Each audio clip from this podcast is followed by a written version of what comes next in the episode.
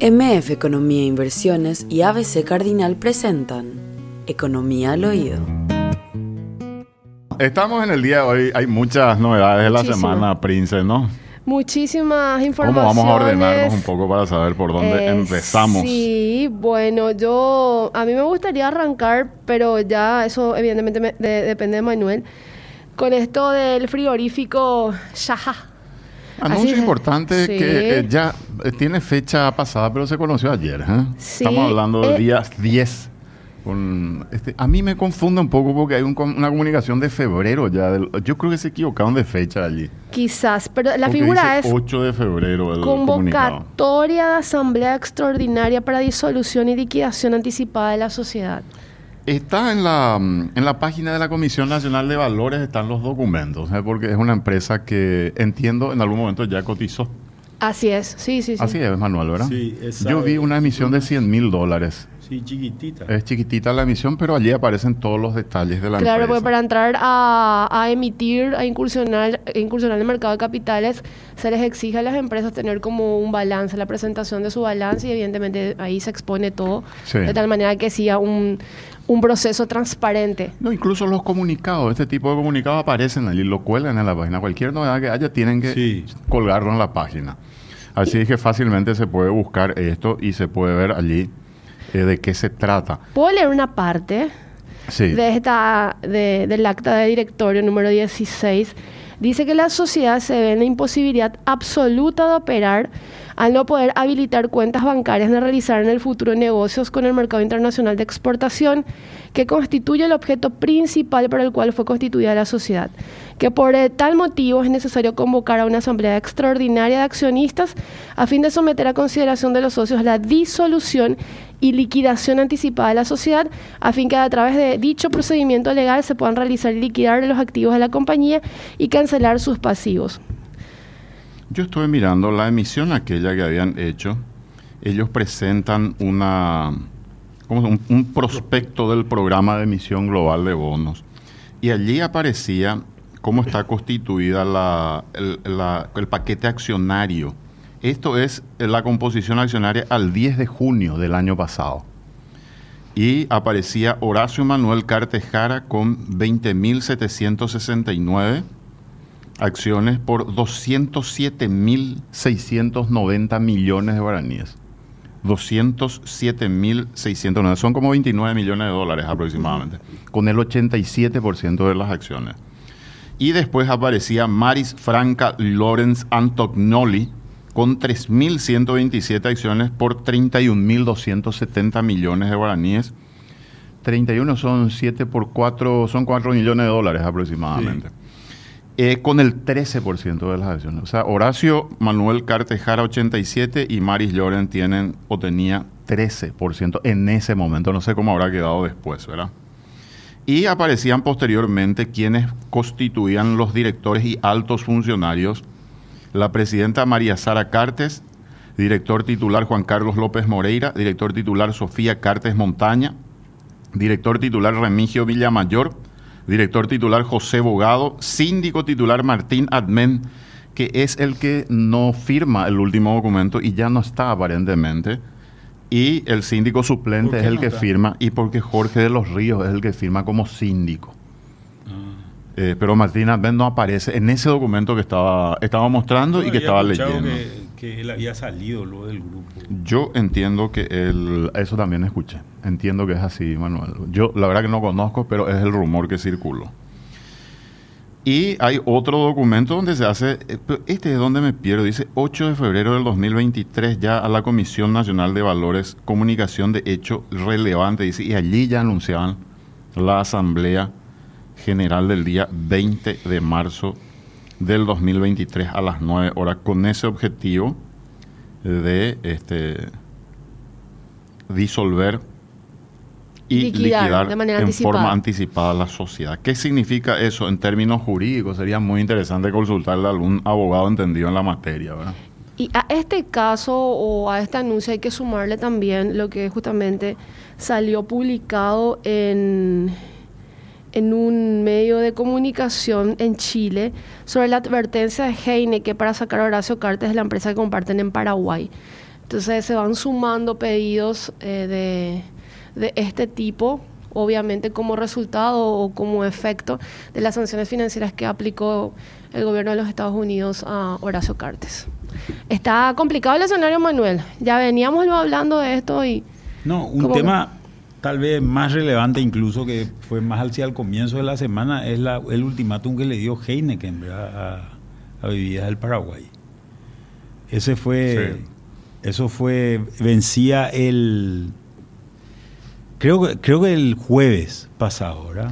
Porque Sí, creo que le dio hasta, hasta el- este jueves. no sé si el jueves que viene, No, el no. 17 de marzo. Sí, el 17 de marzo, que creo que es el jueves que viene, ¿verdad? Hasta ese momento era, era la, el, el ultimátum y hay un, El básicamente, el, el 17 de marzo en- entiendo que es Manuel. sí, y que es el jueves que viene. Sí, ¿verdad? que son 10 días antes que venza el plazo que puso Estados Unidos, Sí. o sea, antes para el trámite que ellos tienen que... Y acá hay un, un, un aviso de- que dice, eh, la cervecera y Enex anunciaron la fórmula para poner término al joint venture con el paraguayo, dice. CCU comprará las acciones de Sara Cartes, hermana de Horacio, las que se acercan al 5%. Y con ello tomará el control de bebidas de Paraguay. Ahí cumple, cumple con la norma del 50%, ¿verdad? El exmandatario, a su vez, tiene hasta el 17 de marzo para vender su participación a un tercero no relacionado. Si cumplido ese plazo no materializa la venta, CCU, que es la empresa donde está eh, Andrónico Luxic en sociedad con Heineken, tiene el derecho a comprar su participación y quedarse con el 100% de la filial paraguaya. O sea que se va a desvincular totalmente cualquiera sea la salida que Sí. lo encuentren. Sí, porque, porque Heineken exige eso, si no le corta el 17 de marzo la provisión. Aprovechen este fin de semana y tomen por la duda todo lo que Por si acaso. o compren. Lo que le gusta a la Heineken, ¿verdad? Tienen que aprovechar. En las adquisiciones de esos porcentajes, una operación que incluye a la comercializadora y distribuidora al Paraguay, Luxic desembol- desembolsaría 36,6 millones de dólares. Esa es, esa es básicamente...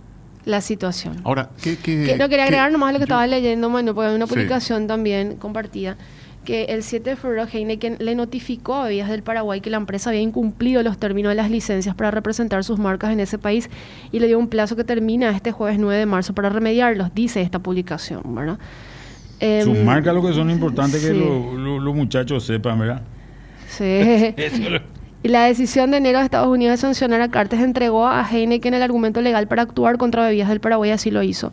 La medida constituía una presión extra para Cartes si compraba bebidas del Paraguay a CCU, algo que era poco probable dado el desembolso de recursos que involucrados hubiese quedado con una empresa que perdería la línea de negocios cerveceros. Y dice que según los últimos estados financieros de CCU, la licencia de Heineken para operar en Paraguay termina en mayo de 2023 y es renovable automáticamente por tres años. Sin embargo, la presencia de cartas en la sociedad puede activar su término anticipado, dice esta publicación de América Retail. Ahora, La- las marcas son Schneider, Heineken, Amstel, Sol, Paulaner y Kunzmann. Así que atento a lo que le gusta de estas marcas, ¿verdad? hay ahí alguna marca Conocida. muy conocida. Sí, Ajá, claro, sí, sí, claro, sí, sí. claro. Ahora, el, el frigorífico eh, todavía no empezó a funcionar, ¿verdad, Manuel? No, todavía. no. No, no había empezado, estaba en construcción la infraestructura. Sí, yo ¿Qué? estuve mirando Sí. también los datos del balance. El balance que tiene, que tiene, que figura en, en- en la, en la bolsa de valores de- del frigorífico Chajá, es un balance a junio del año pasado, al cierre de junio del año pasado, ¿verdad? Eh, y prácticamente no figuran deudas en ese balance. Muy, muy pequeñas son las deudas. Porque una de las cosas también que se comenta mucho es, eh, es qué va a pasar con el frigorífico. Claro. ¿verdad? ¿Qué va a pasar con el frigorífico? Y uno de los temas era eh, que tenía deudas en el sistema bancario y que esas deudas en el sistema bancario serían deudas que, que de alguna manera deberían eh, o- o por, por, esa, por esas deudas debería quedar el frigorífico en manos de, de- del sistema de, de, de empresas del sistema bancario. ¿no? Ah, qué lástima, lo sacaron, pero me gustaría que lo pongan otra vez el comunicado, porque allí habla justamente de cómo van a proceder. poner en la cam- El, el otro, el, anterior, el que estaba mostrando, que me parece interesante, porque ahí habla de disolución y liquidación de la sociedad. Es una sociedad, es una persona jurídica la que van a liquidar. O sea, eh, en la infraestructura, entiendo yo que, o lo que vos decís, se cede una sesión a los acreedores o se vende y se pagan las cuentas, ¿verdad? Eh, entiendo Claro, acá- no, no sé cuál va a ser el mecanismo, ¿verdad? O sea, me estoy imaginando nomás cuál podría ser la salida. Porque si tengo Lo un que es interesante es saber cómo se hacen estas estas liquidaciones también, ¿verdad? Siempre la primera liquida- siempre el primer acreedor es el Estado, ¿verdad? O sea, primero tenés que pagar tu impuesto. Sí, hay ¿verdad? un orden, digamos, de Hay un prioridad. orden. Eh, primero tenés que pagar tu impuesto. Segundo, tenés que pagar a tu funcionario. Pasivo laboral. tu pasivo laboral. Es el segundo responsable. En ese, en ese documento de la Comisión Nacional de Valores figura, figuran 10 funcionarios, que tiene 10 funcionarios la empresa. A ese momento, a eh, junio del año A pasado. junio del año pasado tenía 10 funcionarios. ¿verdad? Eh, Porque la construcción seguramente contratan a una empresa que tiene sus funcionarios. Entiendo que es lo- lógico. Claro. Eh, eh, una empresa constructora Una constructora. la que, la que, la que hizo todo el, el- el- el- el gasto ahí, ¿verdad? Eh, y después tendrían, después, reci- después vienen los acreedores y después recién vienen los, los accionistas, digamos, ¿verdad? En términos de quienes se quedan con, con- con lo que se da ahí, ¿verdad? Pero ahí no mostraba mo- montos muy importantes en términos de, de la canti- de la deuda que se tiene, ¿verdad? Creo que estaba por mil millones de guaraníes, algo por el estilo, ¿verdad? Eh, el número, el, el- el monto de la deuda, así que eh, yo no sé si, si, si las deudas se las contrajeron accionistas determinados, ¿verdad? Horacio Cartes o Maris Llorens, ¿verdad?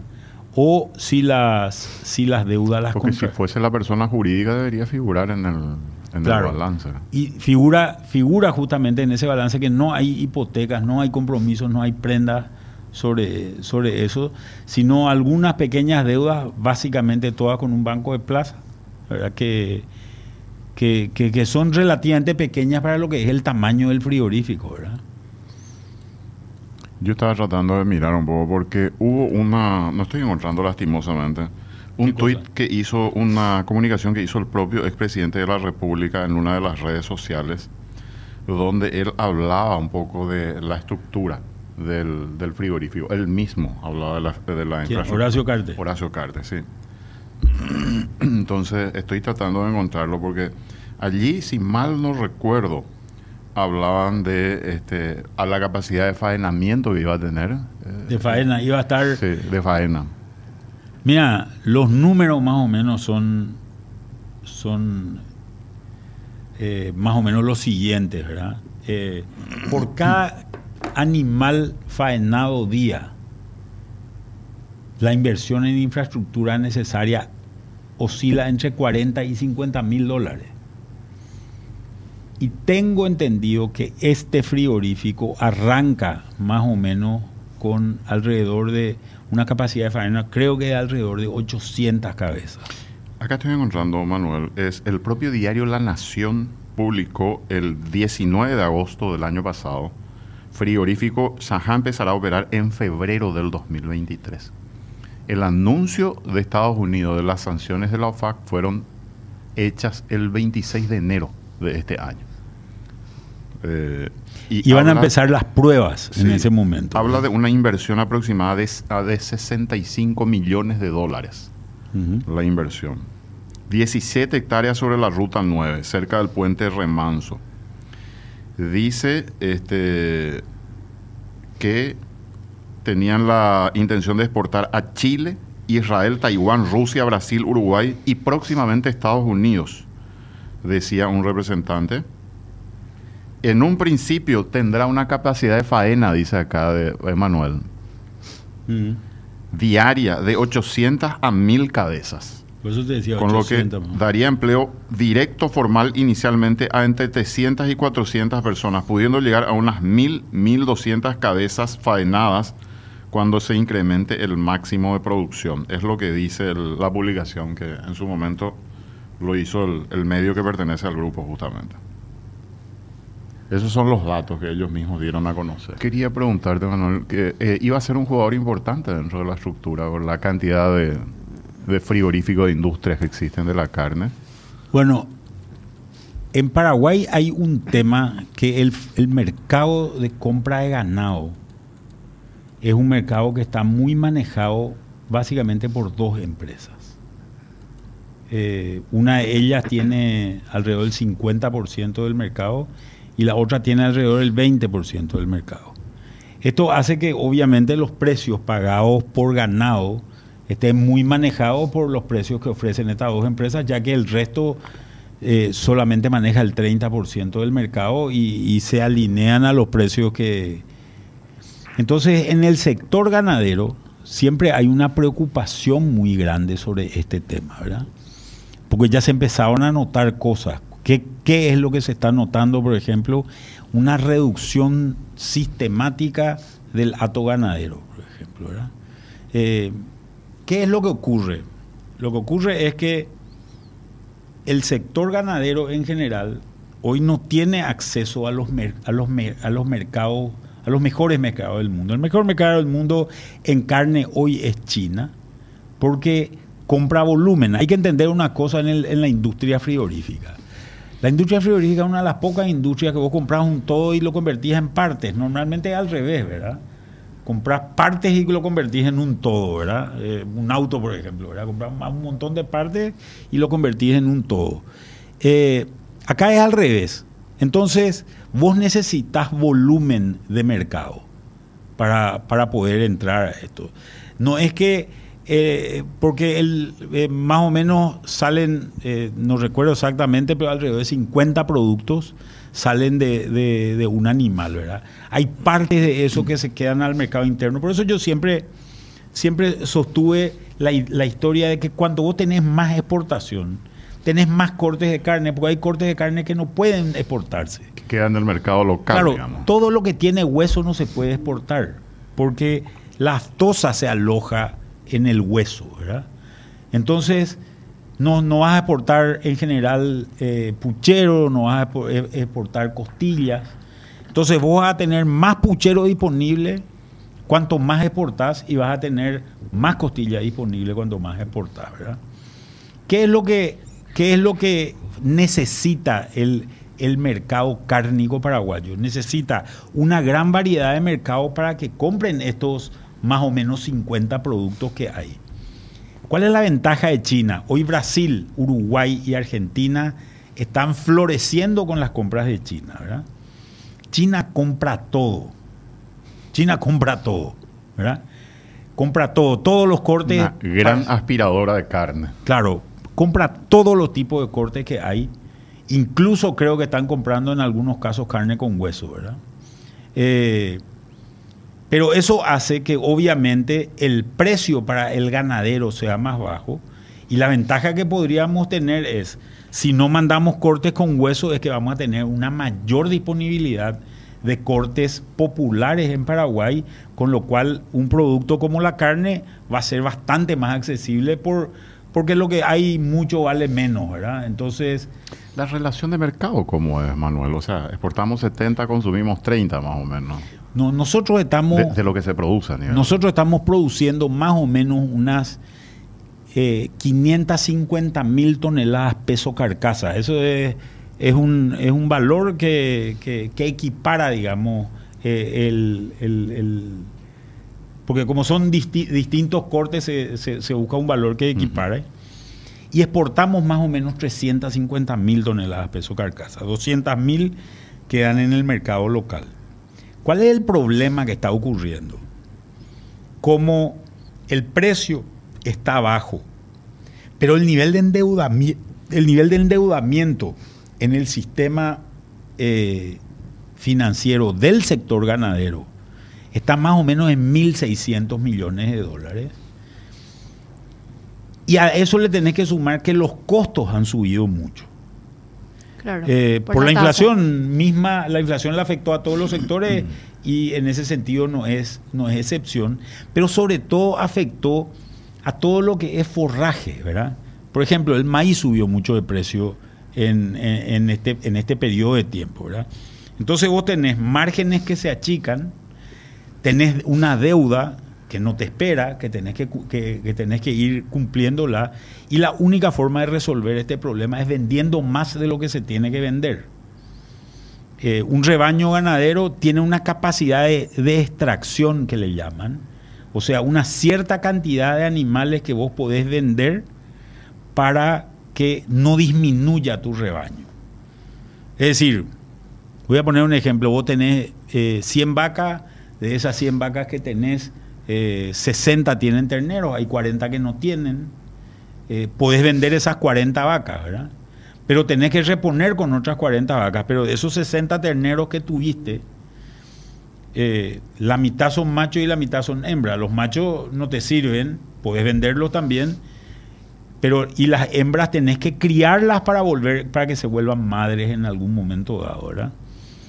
Eh, esas madres tardan en llegar, eh, más o menos, tardan en llegar a, edad madura, digamos, como para poder, para poder criar, tardan en llegar más o menos dos años en Paraguay o tres años en Paraguay.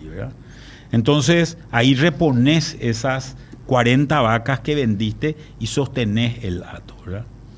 Uno de los problemas que tenés con esta situación es que eso que vendió el ganadero, las 40 vacas que no dieron cría, más, más los 30 machos que, que- podía vender, no le alcanzan para cubrir sus cuentas, no le alcanzan para cubrir su crédito, no le alcanzan para cubrir sus costos. Entonces tiene que vender, por ejemplo, 10 más. ¿Y qué es lo que vende? Vende o vacas que están en edad de producción. La vaca tiene, la vaca tiene una condición que es básica y que también es difícil. Es a la, a la misma vez un bien de capital o un bien de consumo. Un bien de capital quiere decir que, puede, que es una fábrica, ¿verdad? Puede generar otro, un ternero y, y hacer crecer el rebaño, ¿verdad? Pero también puede servir como carne, ¿verdad? Vos la podés mandar también a faena, a ese animal. Entonces, este ganadero tipo, ¿verdad? Que tenía 100 vacas, al año siguiente ya tiene 90 nomás. Y esto es lo que ha ido pasando en Paraguay. No tengo exactamente los números en, la- en- en- en mente, pero Paraguay tenía hace más o menos 5 años un rebaño ganadero de alrededor de 14 millones de cabezas. Hoy está con un rebaño ganadero de alrededor de 12 millones 700 mil cabezas. O sea, hemos perdido Mm. un millón trescientas mil cabezas y se sigue achicando el, el- el hato. En esta, en, en la expectativa que tenía la propia Senaxa, era que alrededor de 350 mil cabezas menos iban a aparecer en esta vacunación que se hizo en el mes de enero y febrero eh, antiaftosa, ¿verdad? Y esto es lo que, lo, lo- lo que el, el problema. No tenemos mercado, tenemos una concentración en dos empresas frigoríficas, eh, mucha concentración de la, de la demanda. 65% más o menos del mercado. 70%, 70% del mercado. del mercado está concentrado en dos empresas frigoríficas. Por eso había mucha expectativa con la aparición de este frigorífico con una capacidad de faena relativamente importante, 800 mil cabezas es lo que, eh, es lo que se Sí. señalaba, y de un grupo que no era ninguno de los dos, de, de las dos empresas frigoríficas, A romper un poco con esa... para romper un poco con ese oligopolio, por llamarlo así, ¿verdad? Eh, y ahora esto desaparece. Bueno, eh, no sabemos, Manuel, porque en la liquidación pueden aparecer alguna sociedad que la compre en la sí, pero también pueden comprar estas dos empresas. Pueden comprar estas dos empresas y se Bueno, puede concentrar todavía más. También se- puede ocurrir. Claro, y, y esta es la preocupación que hoy existe en el ámbito ganadero. Podríamos hablar seguramente con algún referente del sector que, que se concentre todavía más. ¿Por qué? A mí una cosa que me llama la atención, si mirásemos el balance, una de las cosas es, tiene, tiene que aparecer eh, en algún lugar, tiene que aparecer la deuda que tienen. eh, porque yo el aporte de capital que vi en la empresa no da para cubrir los 65 millones de dólares. Además hay otra cosa que es importante. Vos en un frigorífico comprás ganado, comprás ganado, lo faenás, tenés que dejar que la carne se estacione. Durante un tiempo determinado.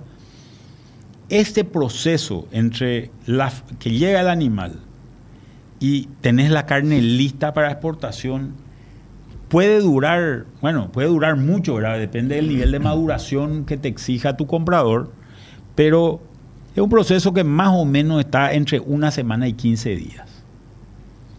Ahí embarcás el producto, muchas veces los pagos son pagos SIF, es decir, son pagos que se hacen en el momento en que llega el producto al, al, al destino, ¿verdad?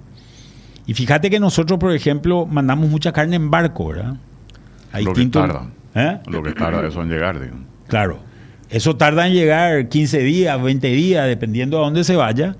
Eh, hay carne que se va a Rusia, ahora no tanto, ¿verdad? Pero, pero que se iba a Rusia, Rusia era un mercado importante. O hay carne que se va por camión a Chile. Un camión que se va de Asunción a Santiago de Chile dura más o menos entre 5 y 7 días de viaje tiene. Y no es tanto el viaje. El problema es que se queda en la aduana argentina, acá en Clorinda, y después se queda en la aduana argentina en Mendoza. Los argentinos no, no, no le dan mucha fluidez al tránsito de camiones paraguayos. Y después de eso, te tardan en pagar a veces, por ejemplo, eh, un mes. Entonces, en promedio, calculando un valor promedio, más o menos hablamos de alrededor de entre 45 y 60 días que se tarda en cobrar. Y eso es capital operativo, ¿verdad? Si vos haces que en- entre, eh, si tomamos un valor promedio de 60 días hábiles, que es el tiempo que tardaste desde que pagaste y, y desde el momento en que cobraste, estamos o 45 días, y en esos 45 días hubo 30 días hábiles, estamos hablando de que tenés que comprar mil cabezas por día. Si compras mil cabezas por día, estamos hablando número más, número menos de alrededor de 800 mil dólares por día que tenés que pagar, que, estás pagando, ¿verdad? Si tenés 800 mil dólares por día por 30 días en un frigorífico de mil cabezas, vos tenés que tener un, un capital operativo de entre 24 y 30, mi- 25 y 30 millones de dólares. Otra vez. Entonces a ese número de 65 le tenés que sumar otros 30, 35 millones más de capital operativo que tenés que tener. O sea, esta es una inversión de 100 millones de dólares por lo menos, ¿verdad? Si no es más que eso, si no es 120 millones de dólares, tal vez esté equivocándome en algún, en algún cálculo, pero esos 100 millones de dólares, eh, en general, bueno, en e- como el frigorífico no operó, esos 35 millones no, no, no, no operan, pero si pudiésemos mirar el, el balance, veríamos seguramente el nivel de deuda y el nivel de aporte de capital que hicieron los, los accionistas a este frigorífico. Y lo interesante ahí es saber dónde se quedó esa, eh, eh, esa deuda, en qué banco se quedó esa deuda y cuál es, el interés, cuál, cuál es la intención de ese banco, ¿verdad? Que se quedó con la deuda al final, eh, que posiblemente un banco no quiere ser, no quiere tener una industria frigorífica. Claro, un ¿verdad? capital que está ahí parado. Entonces seguramente lo que va a hacer es, va a tomar ese capital y va a salir a ofrecer, ¿verdad? Y al que primero le pague le va a, le, le- le va a vender o con el que pueda tener el mejor trato seguramente va a vender, ¿verdad? Y ahí es donde está toda esta disputa hoy y su la- impacto en el sector ganadero, digamos. Normalmente las personas jurídicas responden por el valor de- del capital que tienen, ¿verdad? Eh, o sea, en teoría debería cubrir todo, pero no sabemos si va a cubrir todo, porque es una industria que no empezó a funcionar. Digo nomás por, por lo que pueda pasar con, con los acreedores, eso que estás mencionando. Yo no sé quiénes son los acreedores. Sobre Pero- todo hay otra cosa que es importante también de tener en cuenta acá, ¿verdad? Si el frigorífico iba a empezar a, a operar en febrero, en realidad iba a empezar a operar en en, prueba. Sí. O sea, iban a empezar a faenar las primeras y ver qué andaba mal, qué es lo que faltaba. Posiblemente estaba en proceso de terminación de, de, de alguna- de algunas partes del frigorífico, ¿verdad? No, no, no tengo muy claro ese tema. Eh, entonces, ahí un tema que, que se vuelve importante es posiblemente muchos proveedores internacionales, después de la comunicación del 26 de enero, habrán dicho, no, yo ya no te vendo más nada, ¿verdad? Yo ya no te vendo más nada al frigorífico Chacá, ¿verdad? Que, que aparece en esa... Por, por las condiciones de, de- de lo que le impuso OFAC, ¿verdad? A- al frigorífico Chacá. Yo ya no te vendo más nada, entonces posiblemente el frigorífico necesite todavía una inyección de capital para terminarse al 100%, ¿verdad?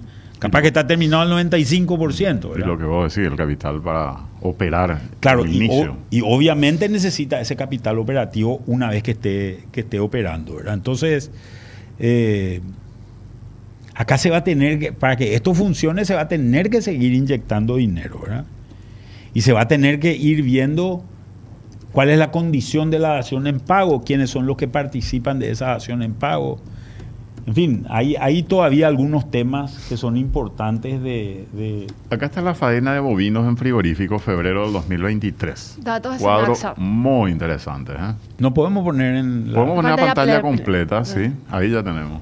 Aquel que pueda ver el televisor o pueda mirar en el celular o en alguna computadora puede hacerlo también. ¿eh? Acá hay una cuestión que es importante. Hay varias sociedades, pero la sociedad controladora de algunas de estas sociedades, por ejemplo, Son las mismas, decimos. claro, Frío Mer, San Antonio, Musa, eh, Belén,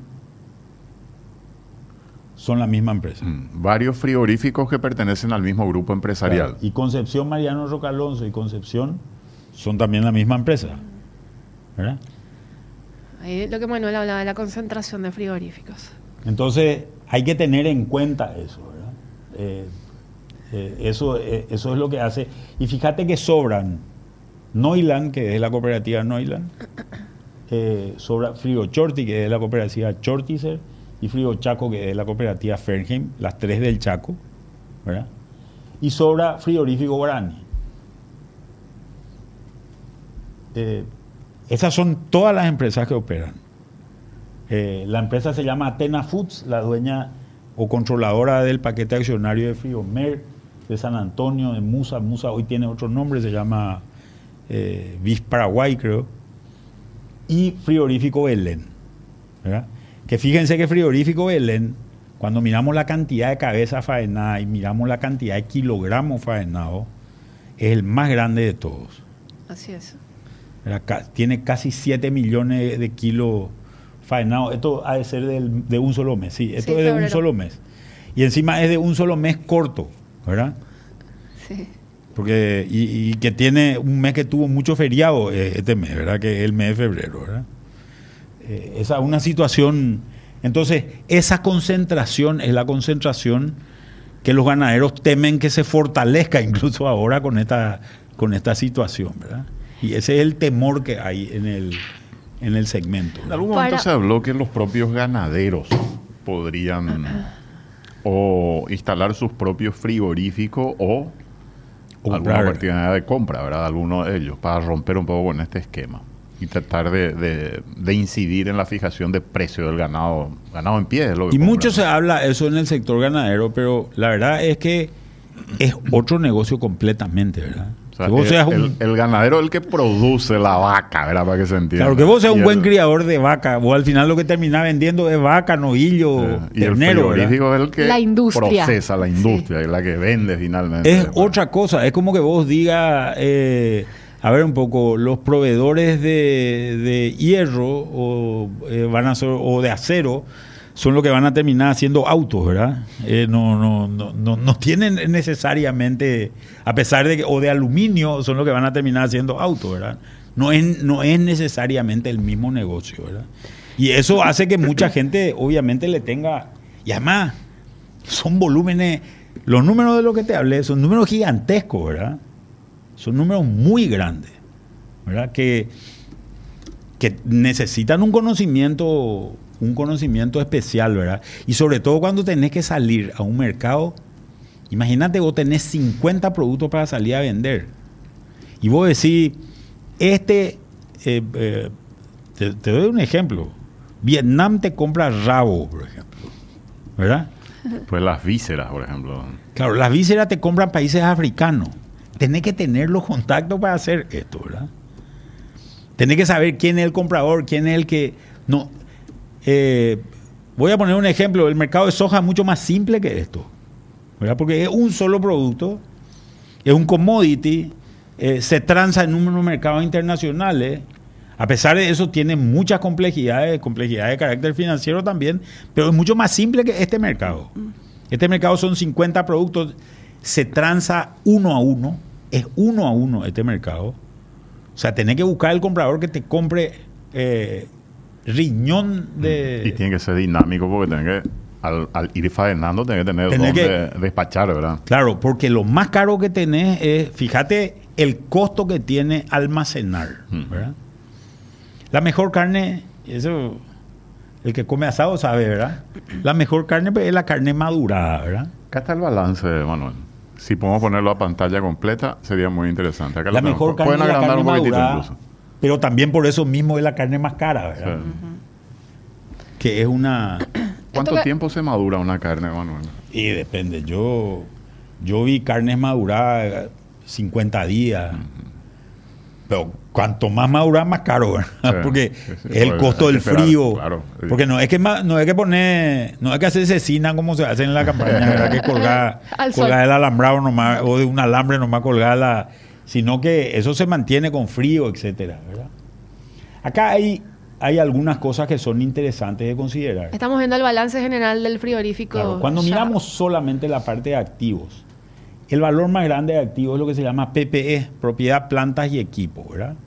Eh, que fíjate que en un año subió 200. 180 mil millones de guaraníes. 246 mil millones. Para los que no tienen la pantalla, para los que están escuchando la radio, hablamos de 246 mil millones de guaraníes. que es básicamente eh, la obra civil y, y el equipamiento que, que- que- que se tiene ahí, ¿verdad? Eh, eso, eso es un frigorífico que, que todavía no funciona, por eso tiene tan pocos rubros todavía, ¿verdad? Esta, esta, si, si subimos un poco más, vamos a ver toda la parte... eh, eh, Pasivo, creo. de, de- de cómo, de, de cómo se financia esta operación. Esos 250 mil millones de guaraníes, por hacer un número Redondo. Más redondo. eh, eh, más redondo, eh, 250 mil millones de guaraníes son número más, número menos, 35 millones de dólares, ¿verdad? Más o menos. Se, se financiaron con un capital integrado, dice. Capital integrado, está el, este es el financiamiento que hace el propietario, el, El accionista, accionista. ¿verdad? De 238.900, 240 mil millones de guaraníes, casi todo se financió con ese aporte, los 235 mil. Pero este es, eh, entonces, la, y la deuda es relativamente pequeña, ¿verdad? 26 mil millones de préstamos a largo plazo, 26 mil millones de guaraníes. Sí, y en total, la deuda total es de 36 mil millones de guaraníes. Un poco más de cuánto, 7 por 4, Y- y son 28. cinco millones de dólares. 5 palos verdes más o menos. O sea, lo- los accionistas pusieron más o menos 35 y Los préstamos casi 5. y, y los préstamos casi 5. En cierto sentido, Esto es sin funcionar todavía. Para Sí, aclararle a la gente claro. nomás lo que están escuchando para que nos sigan. claro, y acá- pero acá puede ocurrir otra cosa, que eso no lo vamos a saber por este balance, ¿verdad? Que esos 238.960 de capital integrado les hayan prestado a los accionistas. ¿verdad? Le haya prestado un banco, por ejemplo, a los accionistas. Porque hasta donde yo vi el balance, el balance no, no, no registra hipotecas, por ejemplo. ¿Verdad? O no registra prendas, o no registra cosas así. Pero puede ser que o tanto Horacio Carte como Mary Lloren se hayan ido a pedirle prestado a un banco De los 238, 240 casi. de los 240 mil millones de guaraníes a título personal, ellos aportaron como capital y el banco le diga, espera un poco, ¿Cómo me van a pagar esa plata? Y yo, bueno, te voy a pagar así. Horacio Cartes tiene las complicaciones que ya conocemos y posiblemente lo que diga sea, no, no, te doy nomás el frigorífico, ¿verdad? Lleva el frigorífico, te hago lo que se llama una dación en pago, ¿verdad? Y esa dación en pago, el frigorífico se queda con el activo y se da la vuelta y trata de venderle a alguien. Eh, perdón, el banco se queda con el frigorífico y se da la vuelta y trata de venderle a alguien porque el banco no, no, no sabe es operar un- un frigorífico, ¿verdad? No es su... Y además el Banco Central le va a castigar si es que se queda durante mucho tiempo con eso. Entonces, vamos a ver posiblemente, no tengo estos detalles, pero posiblemente vamos a ver gestiones muy activas de los bancos que están involucrados, si es que hay bancos involucrados, en, en, en buscar un propietario. Porque nuevo vía bolsa es muy poco lo que emitieron. En bolsa es muy poco. Y ya me confirma la productora que estamos en comunicación con Fernando Cerrati, presidente de la APEC. ¿Cómo estamos, don Fernando? Buen día, ¿cómo están? Eh, encantado de saludarte, Pince, Manuel y Roberto. Estoy a la orden, ¿en qué puedo ayudar? Don Fernando, te estamos llamando por lo siguiente, porque eh, este anuncio que da, lo va a conocer el frigorífico Yajá de la disolución anticipada de esta sociedad y queríamos saber un poco y conocer la opinión que tienen ustedes con respecto a qué implicancias o cómo puede mover eh, este nuevo anuncio una posible disolución del mercado del sector. Bueno, de hecho, sí, esto dilata, dilata la entrada en producción de este frigorífico que estábamos esperando que entre en el mes de febrero y esto va a dilatar la entrada. Primer punto. Segundo punto, veremos qué ocurre en la decisión se toma. Si se va, si van a vender los activos, bueno, veremos qué ocurre con eso. La PEC, la Comisión Directiva de la PEC está siguiendo de cerca hace mucho tiempo este tema y estamos expectantes a lo que a lo que vaya ocurriendo, ¿verdad? ¿Ustedes tienen, Fernando, algún conocimiento de cuál sería la condición, la desaparición de esto? Nosotros estuvimos revisando los balances de- del frigorífico, están publicados en, en la Bolsa de Valores y en realidad hasta ahora encontramos que, que, que el nivel de deuda que tiene es bastante pequeño eh, dentro de ese balance. Sin embargo, parecería ser que, que hubo algún hubo financiamiento, o por lo menos esos son rumores de que hubo financiamientos importantes al frigorífico, con lo cual seguramente hay bancos que están operando en esto y seguramente estos bancos estarían tratando de llegar a, a un comprador final diferente, digamos, que opere este frigorífico. No sé si ustedes tienen alguna información sobre eso. No, nosotros eh, no tenemos más que información de la que ustedes están manejando. Eh, venía escuchando justamente el programa y esos 35 millones de dólares que ustedes mencionaron de aporte de capital de los accionistas y los 5 millones eh, que se han financiado para, también se han financiado, digamos, estamos hablando de 40 millones de dólares. Mira, Manuel, es- es- esa cifra es totalmente razonable, es posible que así sea. Eh, ahora habrá que ver qué, cómo, cómo, cómo salen de este asunto y cómo qué ocurre con esto. Lo que yo, vos tocaste otra, otra parte del programa, que es la parte del valor de la hacienda. Y pusiste 800 dólares por cabeza, que yo coincido contigo en un promedio, haciendo eh, una hembra, una vaca y un novillo terminado. Está bien que sean 800 dólares. Y si hablamos de 200 mil cabezas, 210 mil cabezas de faena en el año, estamos hablando de 160 millones de dólares o más que el ganadero debe poner. La PEC podría tener ese capital en Hacienda, concretamente hablando. Y de este capital debería de salir, el, el de- el debería de salir, cuando se venda la Hacienda al exterior o al consumo interno, debería de pagarse el movimiento del frigorífico y debería de pagarse el frigorífico, la amortización de ese frigorífico. Entonces, estoy claro en ese aspecto. Sí, pero, pero son números, la verdad que son números importantes y son números eh, realmente eh, eh, grandes, ¿verdad? Ahora, ¿hay alguna conversación de, de- del sector ganadero? Porque yo sigo entendiendo el miedo que tiene el sector ganadero de, que, de que esto termine en una mayor concentración otra vez de la que ya se tenía anteriormente, ¿verdad? ¿Hay alguna conversación para tratar de, de que este frigorífico termine en manos o de una empresa eh, organizada por ganaderos o de, de, algún tercero.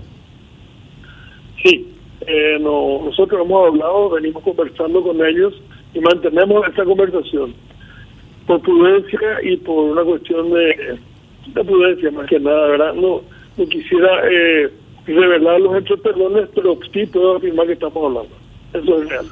Solamente una, una cuestión, don Fernando. Eh, ¿Cómo les está afectando a nivel general, nada más pregunto, en el mercado de la carne, todo esto que pasa? O sea, más allá de las decisiones que se toman, pero les afecta en el mercado internacional. O sea, ¿qué saben ustedes desde el punto de vista del, de, la producción, digamos? ¿Se, siente algo o, digamos, sigue normal la actividad? Bueno, lo que Manuel mencionó en un momento dado de la alta concentración es lo que es lo que más nos afecta a nosotros eh, porque el precio no es un precio de, de libre mercado y de libre competencia. En nuestra estimación es que dos frigoríficos que manejan el 70% del mercado o el 68% del mercado fijan precio. Eso fija el precio en la compra y fija el precio en la venta. Tienen, tienen el 70% de las dos partes, digamos, de la compra y de la venta de la carne, en el exterior y en el consumo interno. Eso es lo que más nos afecta a nosotros a la vez eh, agravado por la falta de mercados, eh, de los mercados más importantes. La falta de mercado de poder entrar a China o a Estados Unidos o a todo digamos, eh, hace que nuestra situación esté muy complicada en este momento. Y esto estábamos esperanzados funcionar y bueno, no esperemos la esperanza que se pueda solucionar con la entrada, con la vigencia de otro frigorífico que va a entrar a competir con, lo que ya tenemos, ¿verdad? El otro ah. desafío que estamos teniendo es que tenemos que ponernos de acuerdo entre productores industriales en salir a buscar nuevos mercados. Hay una parte de la industria que piensa que con los mercados que tenemos es suficiente y nosotros productores pensamos que no es así. Entonces está faltando ese entendimiento, esa inteligencia asociativa que tenemos que tener para salir a pelear todos juntos por algo que nos conviene a todos juntos, ¿verdad? Y en el país. Eso también está está en, el, está en discusión en este momento y tenemos que arreglar ese tema. ¿Y los Estados Unidos cómo quedó finalmente, Fernando? Porque tanto se habló del tema, de que ya estaba muy avanzado, pero... Y los Estados Unidos, la última información que tenemos es que va a entrar ya a la, a la encuesta, digamos, que tienen que hacer los americanos para poder resolver el tema. El mercado americano es un mercado muy complejo, donde el gobierno pone a consideración de todos los que están eh, interactuando en el negocio que se ponga a consideración, en este caso la carne, para ver si no les afecta a alguien de ellos. Si nadie objeta, entonces ellos habilitan. Porque el problema es que si se habilitan y mañana le, perjudica a un sector, las demandas que le hacen al propio Estado americano son feroces y se cuidan mucho de eso. Por eso ellos hacen tanta consulta pública. Eso es lo que está faltando para que podamos eh, entrar a ese mercado y entrar de Norteamérica a Canadá y México. Bueno, muchísimas gracias, don Fernando. Muy amable como siempre. ¿eh? A la hora, muy amable. Gracias a ustedes también. Era Fernando Cerrati, presidente de la Asociación Paraguaya de Productores y Exportadores de Carne, APEC. ¿Algún comentario, Manuel, sobre el tema? Bueno, eh, lo ratifica un poco todo lo que estabas diciendo al comienzo. ¿no? Y, creo que lo interesante es, es que también el sector se está empezando a mover ¿verdad? Para, para tratar de conseguir conseguir de alguna manera un, un, un, producto beneficioso. Yo quiero recalcar nomás un punto que es importante. Eh, cuando empezó la inflación, eh, un corte, voy a hablar un corte porque eh, que es el corte de tapa cuadril, por ejemplo, que es un corte de exportación también, por eso justamente me, eh, quiero, me quiero referir a eso. Estaba en góndola en el supermercado más o menos en 60 mil guaraníes, estoy hablando del año 2021 posiblemente, ¿verdad? Eh, en ese momento que arreciaba la pandemia, ¿verdad? Hoy ese precio está más o menos en 100 mil guaraníes, el, el valor de, una, de ese mismo corte en el mercado. En ese interín, entre el 2021 y hoy, más o menos dos años, el precio de la carne estuvo, eh, estaba en valores de 3,8 dólares el kilo al ganadero, ¿verdad? El kilo, kilo al gancho pagado al ganadero, hoy está en valores de alrededor de 3,1. O sea, el precio bajó. El y precio que se paga al ganadero. el precio que se paga al ganadero y el precio al que se vende en la góndola subió. ¿verdad? ¿Qué pasó? O sea, el margen de la industria faenadora se agrandó en ese, en ese proceso de tiempo. Cuando vos tenés una concentración de 70% en dos empresas que son las que toman la decisión sobre el precio, esto se, se- se da en toda la cadena. Entonces, no es que este, esta baja de precios benefició al consumidor, al que compra carne para su asadito eh, o al que compra carne para, para su día a día, digamos. No, no le benefició también y fue, fue un perjuicio importante. Y creo que esto es, es lo, que, lo que tenemos de alguna manera que, que o lo que se está buscando de alguna manera eh, solucionar. ¿verdad?